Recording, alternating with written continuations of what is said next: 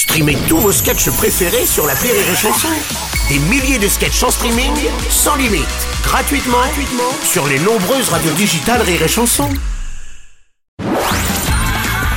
La drôle de minute, la drôle de minute de Karine Dubernet sur Rire et Chanson. Bonjour Karine Bonjour Bruno, Oh, bonjour à tous.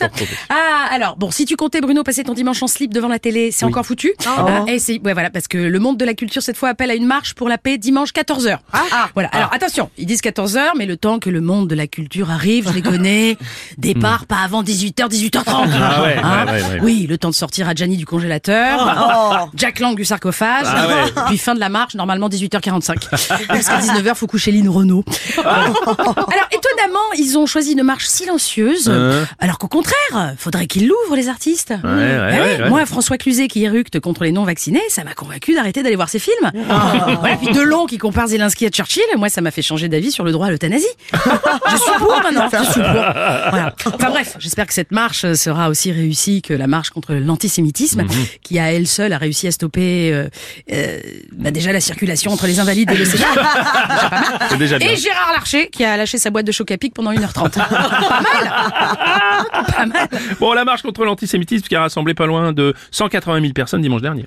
Absolument, dans toute la classe politique, la marche contre l'antisémitisme a fait consensus, sauf pour Mélenchon. Chez lui, elle a fait qu'on s'en branle. Une absence qui laissera le leader de la France insoumise dans la Moïse. Ah, il a cherché aussi, hein. Bon, voilà. Alors quant à notre président Macron, lui non plus, il est pas allé. Il est pas allé, mais il a envoyé une lettre aux Français. Il a dit y être par le cœur et la pensée.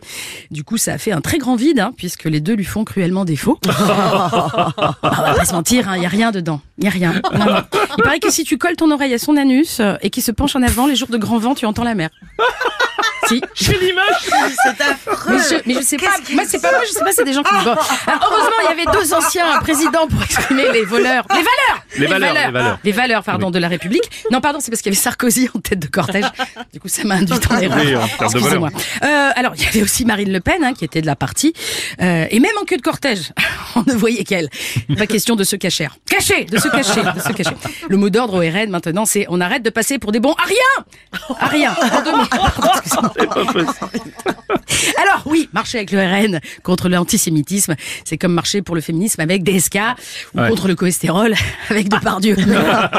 en tout cas, en France, hein, vous savez quoi, s'il y a un sport où on a une chance d'avoir des médailles au JO, c'est la marche, les gars. Ouais, c'est vrai. Ah bah six ans qu'on s'entraîne. C'est vrai. c'est vrai. La République en marche, c'était donc pas un parti, mais une prophétie.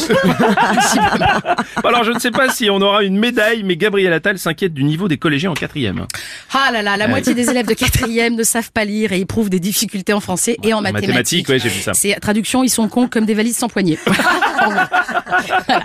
Alors quelques exemples de copies. Hein. Émile Zola est le père de Gorgonzola. Gepetto est la variante italienne de Chat GPT. Ils sont cons, hein, je te le dis. Les Ouïghours sont moins chers pour partir en vacances. Vois. Richard Cœur de Lion est un fromage. Racine Carré est un coiffeur, etc. Enfin, c'est vraiment, ils sont. Oui, oh là, on est Voilà. sur un bon niveau. Ah, voilà. Et oui, mon cher petit Gabriel Attal, visiblement, c'était l'abaya qui cachait la forêt. hein.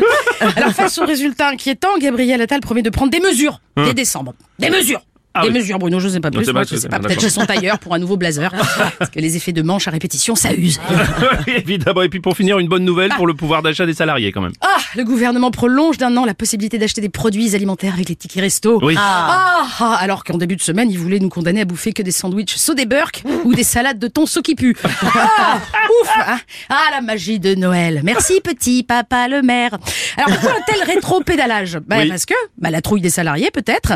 Et après, il faut dire que notre ministre de l'économie, c'est Bruno Le Maire. Mhm. Ah bah oui, bah il lui a fallu trois jours pour comprendre que quand il y a marqué plus 21% sur les produits alimentaires, c'est pas la matière grasse, c'est l'inflation.